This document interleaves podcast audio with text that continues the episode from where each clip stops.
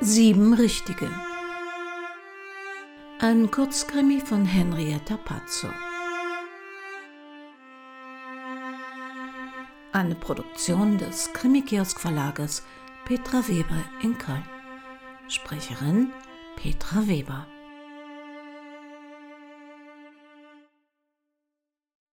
Okay, es ist jetzt also 17.32 Uhr.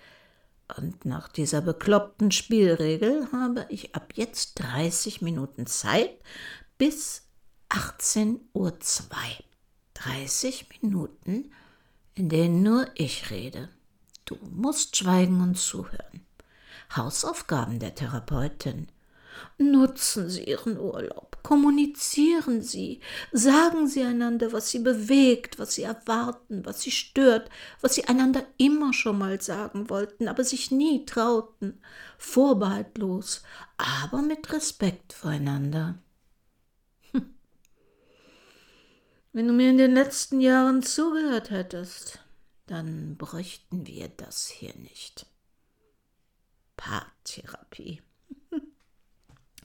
Kennst du auch nur ein Pärchen, bei dem das was gebracht hat? Ich nicht. Du hast das doch alles arrangiert. Was nimmt dir denn die Stunde? Aha, du darfst dich ja nicht am Gespräch beteiligen. Was mich bewegt. Weißt du, was ich dir nie vergeben habe oder vergeben werde? Deine erdrückende Hilfsbereitschaft und dieser schreckliche Großmut dass du zum Beispiel damals den Posten in der Partei für mich aufgegeben hast. Oh ja, das klang super.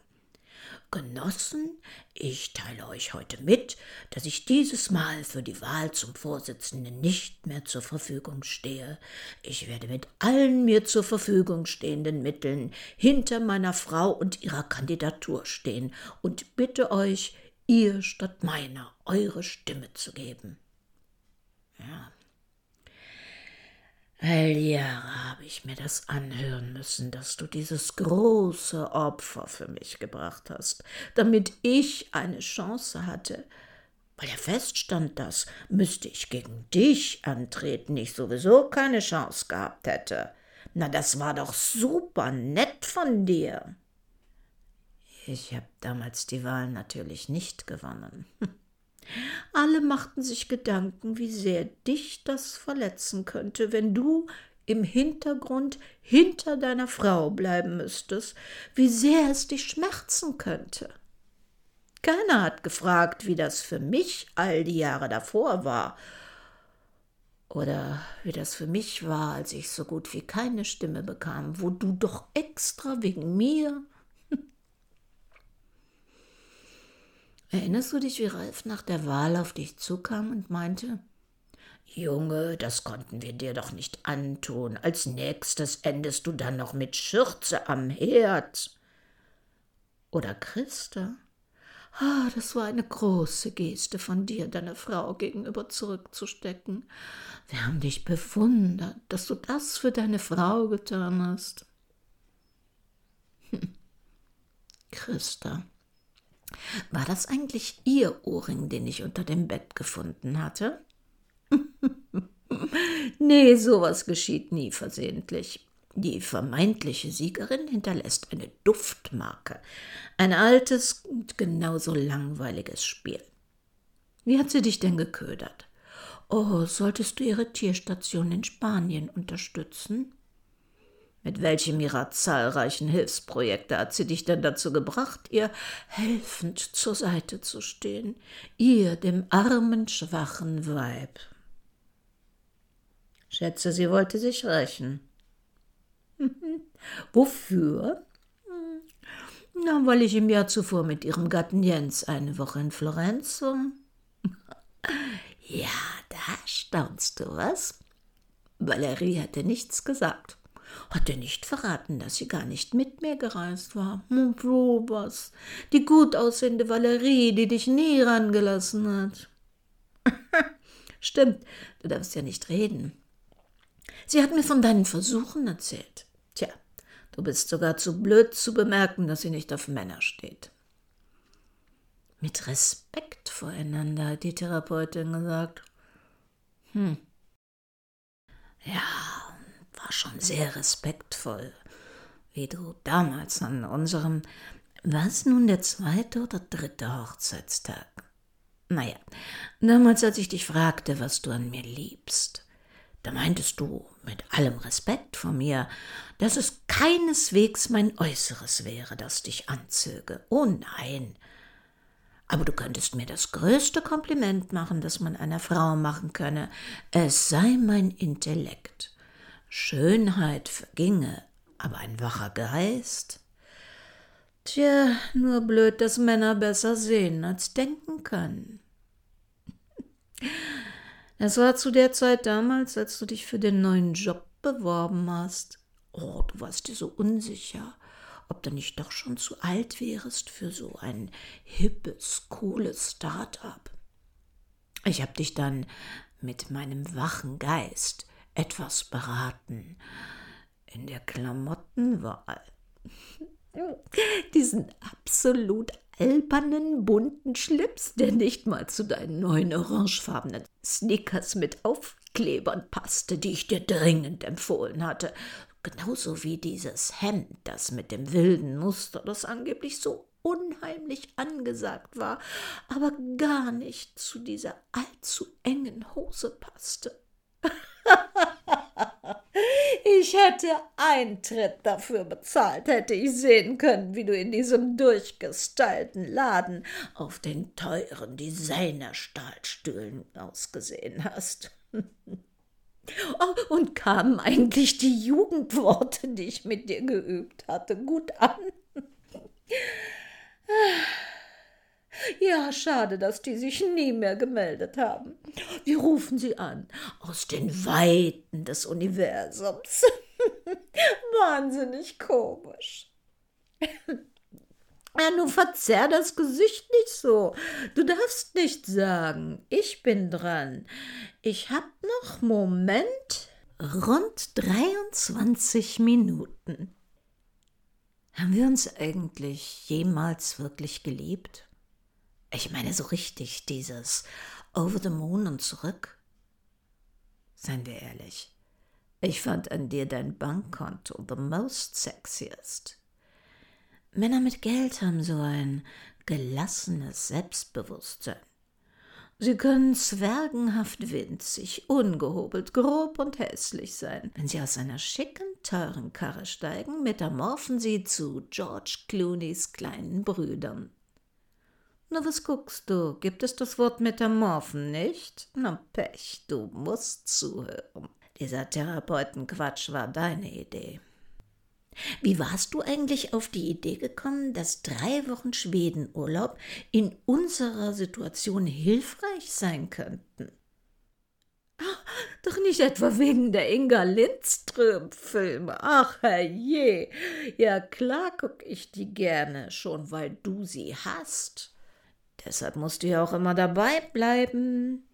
Wobei die Qual ja selten länger als 20 Minuten dauert, ungefähr der Zeitraum, den du brauchst, bis du eingeschlafen bist. Dann greife ich zu meinem Handy und chatte mit Männern, die mehr auf mein schwaches Fleisch als meinen wachen Geist stehen. Wenn du mich je geliebt hättest, hättest du gewusst, dass ich all das hier öde und langweilig finde.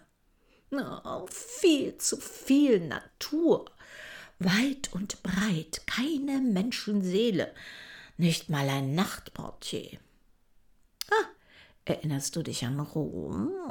Du warst zu kaputt von der Rumrennerei und ich wollte mir noch ein kleines Fläschchen Prosecco besorgen.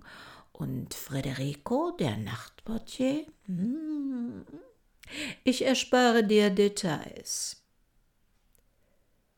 Hast du wirklich nie was gemerkt? Ich hab's immer gewusst. Christa, Bärbel und Hannes. Ja, da staunst du.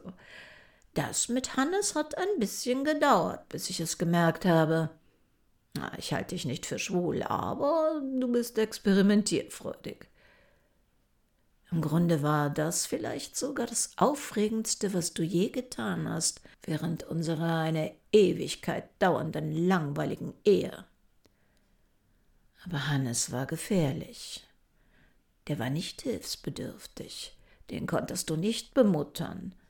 Gibt es das Wort bevatern? Naja, begatten. Das Wort gibt es. Hannes hatte dich in der Hand. Du brauchtest ihn. Ah, hast du dich nie gewundert, wieso der Hannes sich eines Tages nicht mehr gemeldet hat? ich bin zu seinem Chef gefahren. Ah, verheulte Augen. Naja, Make-up. Hab ihn gebeten, ja angefleht, den Hannes nicht mehr für die IT-Arbeiten in unser Büro zu schicken im Interesse unserer Kinder, die sonst ohne einen Vater groß würden, wenn sich diese Affäre ausweitet. Ich weiß auch, dass wir keine Kinder haben, aber er wusste es nicht. Naja, was soll ich sagen? Hannes wird nimmer gesehen. Hm. Ja, Szenen einer Ehe. Oh, trink nicht so viel, es ist noch keine achtzehn Uhr. Ich kann dich geradezu hören, auch ohne dass du sprichst. Ich trinke wann und wie ich will. Diese Spielregel, dass du nicht sagen darfst, die gefällt mir, die fängt an, mir richtig gut zu gefallen. Ich kann hören, was du denkst. Och, sie kriegt ja noch nicht mal die Flasche auf. Stimmt. Stimmt also. Danke, danke, danke vielmals, dass du auch das für mich übernommen hast, bevor du eingeschlafen bist. Ja, Flasche öffnen, vom Prosecco, dieses Modegesöff für Dussen, wie du es nennst. Bleib du bei deinem bodenständig gebrauten Bier. Was führt eigentlich Paare zusammen? Chemie? Biologie?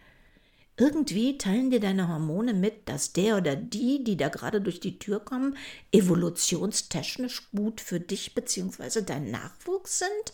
Und schon springen alle Systeme an und los geht's? Ab in die Kiste? Immer biologisch schön an die Folgegenerationen denken? Okay. Und was trennt Paare dann wieder? Weißt du, was wirklich paradox ist? Ich dachte mit uns, das wird was damals als du mich zur Seite gezogen hast, weil von hinten so ein Idiot auf dem Fahrrad angerast kam, der mich und sich sonst zum Stürzen gebracht hätte. Deine Umsicht, Rücksicht, Vorsicht, Nachsicht. Und ausgerechnet all das hat mich ein Jahr später nur noch fürchterlich genervt. Die Sache mit diesen Sichten, die impliziert ja, dass der andere ihrer bedürftig ist ein Opfer, abhängig vom Stärkeren. Du musst umsichtig sein, weil ich so schwach. Du musst rücksichtsvoll sein, weil ich so bedürftig. Du vorsichtig sein, weil ich so empfindlich. Und du musst nachsichtig sein, weil ich so fehlerbehaftet bin. Das schafft ein sehr unangenehmes Gefälle. Du oben und ich unten, du großartig und ich schwach als das mit den Schwangerschaften schief ging. Ja, Mehrzahl. Du hast mich beim ersten Mal erstickt mit dieser ganzen Fürsorge. Du bist wie auf Eiern gegangen, hast mich gegen alles und jeden abgeschirmt. Niemand durfte etwas sagen, was mich an meine Situation erinnert. Als ob ich an meine Situation hätte erinnert werden müssen. Das vergisst man nicht. Das ist da. Immer jeden Tag, jede Stunde. Niemand durfte darüber reden, aber ich wollte darüber reden, weinen, schreien, kotzen, zusammenbrechen, aber um mich herum nur Stille, freundliche Grabesstille, von dir geschaffen. Manuel, Ayla und Finn, meine ungeborenen Kinder. Bei Eiler und Finn habe ich dir nichts mehr gesagt. Dieses in Watte gepackt werden, das war unerträglich. Ganz zu schweigen davon, dass alle erwarten, dass man auch immer noch dankbar dafür ist. Oh, du hast einen so rücksichtsvollen Mann. Oh Gott, das hatte mir schon beim ersten Mal gereicht. Als es mit den Schwangerschaften schiefging, da dachte ich, okay, das war's. Uns verbindet nichts, keinerlei gemeinsame Interessen. Ach, sei doch mal ehrlich. Nichts, absolut nichts von dem, was mir Freude macht, bringt dir irgendwas. Du magst Fußball, ich Kino. Du willst zu Hause entspannen, ich raus in Clubs tanzen. Du willst auf einen All-Inclusive Lofoten Kreuzfahrtschiff-Trip und ich auf ein Motorrad durch Nevada. Und was machen wir? Stattdessen hocken wir beide in einem dämlichen Ferienhaus in schwedischer Einöde.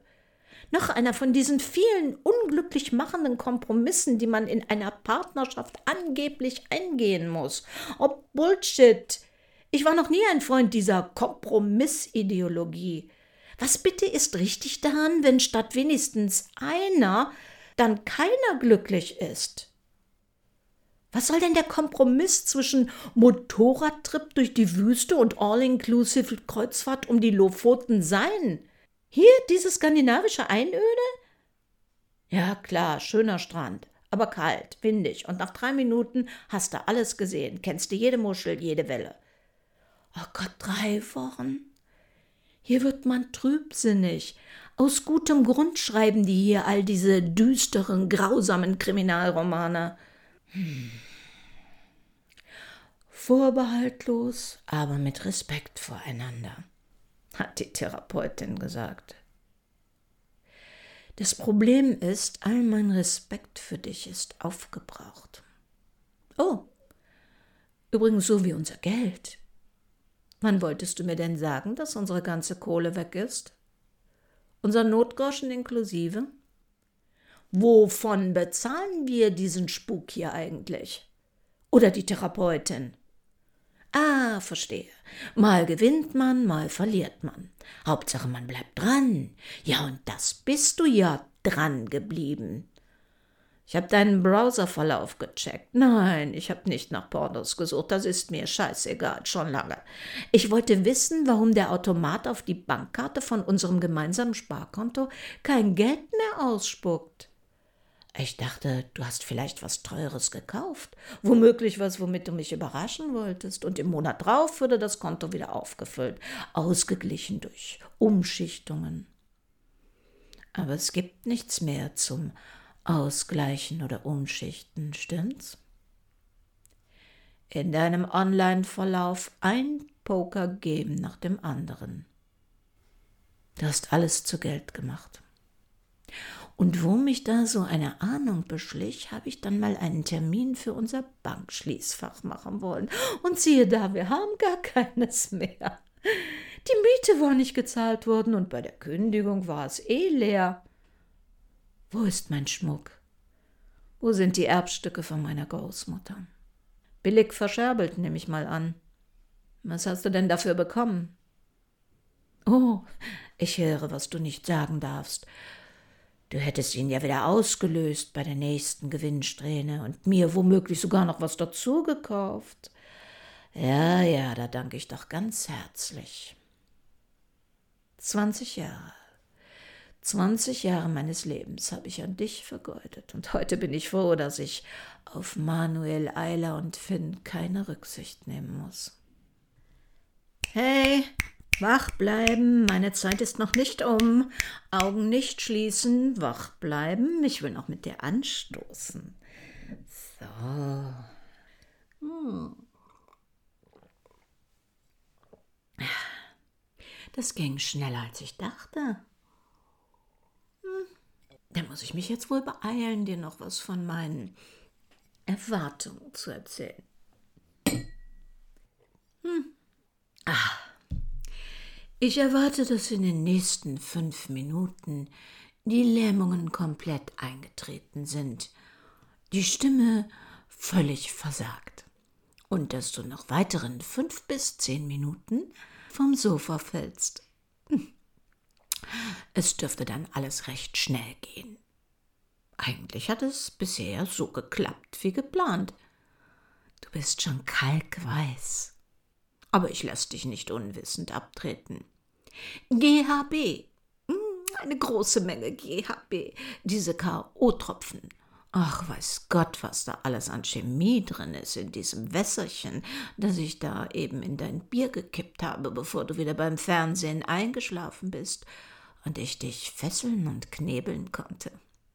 Unter anderem übrigens auch Liquid Ecstasy. Die große Menge zusammen mit Alkohol, oh, todsicher. Erinnerst du dich noch an das kleine Päckchen, das du freundlicherweise von der Post geholt und aufgemacht hast, um mich zu entlasten? Das mit dem nicht etikettierten Fläschchen ohne Rechnung, von dem ich behauptet habe, es wären Bachblüten von einer Freundin. Bingo, du hast es selbst in die Medikamententasche für meine Allergie gesteckt, weil du ja so schrecklich umsichtig bist. Naja, und jetzt hast du's auch getrunken. Nein, nein, nein, nein, wach bleiben. Schön wach bleiben. Augen aufhalten. Das Beste kommt ja noch. Wie du weißt, habe ich noch nie gespielt. Aber wie ich da am Montag im Supermarkt für diesen Traumurlaub mit meinem letzten Geld eingekauft habe, da dachte ich, ach, fordere das Glück heraus und habe mir für meine letzten Kronen einen Svenska Lottoschein gekauft. Unter zwei Euro. Also, wenn ich das richtig umgerechnet habe. Du wüsstest es bis auf den Cent genau. Tja, was soll ich sagen? Ich habe gewonnen. Sieben richtige aus 35. Mir gehören jetzt 1,7 Millionen schwedische Kronen. Ja, ja, nur rund 150.000 Euro, aber mir reicht's. Ist das nicht die Ironie des Schicksals? Mal gewinnt man, mal verliert man. Und ich habe gewonnen und werde einen Teufel tun, dir das Geld für deine Verluste zu geben. Als ich das gestern herausfand, habe ich geweint vor Freude, Rotz und Wasser. Und du hast gedacht, ich hätte einen Gräserallergieanfall. Ach, ich hebe mein Glas auf das schwedische Steuergesetz, das mir den Gewinn mit Steuerfreiheit versüßt. Prost, mein Schatz. hm. Ach. So, und jetzt nehme ich dir das Tape vom Mund. Theoretisch könntest du jetzt wieder reden. Aber viel sagen kannst du nicht mehr. Und schreien würde dir hier in dieser gottverlassenen schwedischen Einsamkeit auch nicht helfen. Ah, laufen, das geht auch nicht mehr. Vergiss es. Die Handys sind oben. Bis dahin schaffst du es nicht. Ah, das GHB hat sich bis morgen früh abgebaut. Und dann werde ich der Polizei was von Herzproblemen erzählen und ihr ausführlich schildern, wie sehr du dich heute übernommen hast. Und nächste Woche oder vielleicht auch erst in 14 Tagen, dann kommt zu meinem Lottogewinn noch das Geld von deiner Lebensversicherung.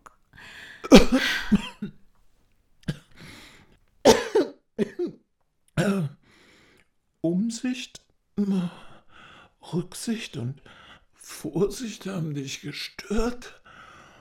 So was kann Leben retten. Ja, ja, klar. Andere zum Opfer degradieren. Ja, und dich zu meinem Lebensretter stilisieren. Nein, nein. Ja, verstehst du mich falsch. Ich habe mir Sorgen wegen deines gestrigen Allergieanfalls gemacht. Du hattest so rote Augen und da habe ich dir deine Bachblüten, die ganze Flasche in den Prosecco gekippt und bevor ich mir ein Glas aus dem Kühlschrank geholt habe, habe ich das Fläschchen noch mit Wasser nachgefüllt, damit du nur ja keine Panikattacke kriegst, wenn du siehst, dass es leer ist. Ich habe nicht dein Leben gerettet, sondern meins. So, das war unsere kleine kriminelle Einstimmung auf den Sommer. Einige von Ihnen haben mich gefragt, was Barbara und Sylvia machen und ob bzw. wann es etwas Neues gibt. Ja, 2023 hat sich leider für mich als ein sehr anstrengendes Jahr entpuppt.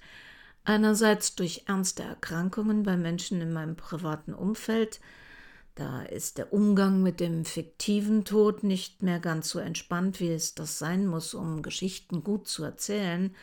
Andererseits arbeiten wir an einem Buch, das bis zum Jahreswechsel dann aber auch fertig sein soll. Insofern war die Zeit angefüllt mit fleißigen Arbeiten und manchmal mit traurigen Gedanken. Gedanklich gibt es jedoch schon einen neuen Manott und wir werden versuchen, ihn noch in diesem Jahr hinzukriegen. Barbara, Silvia, Bruno und Co. sind also nicht vergessen. Wir hören uns wieder am ersten Donnerstag im Juli.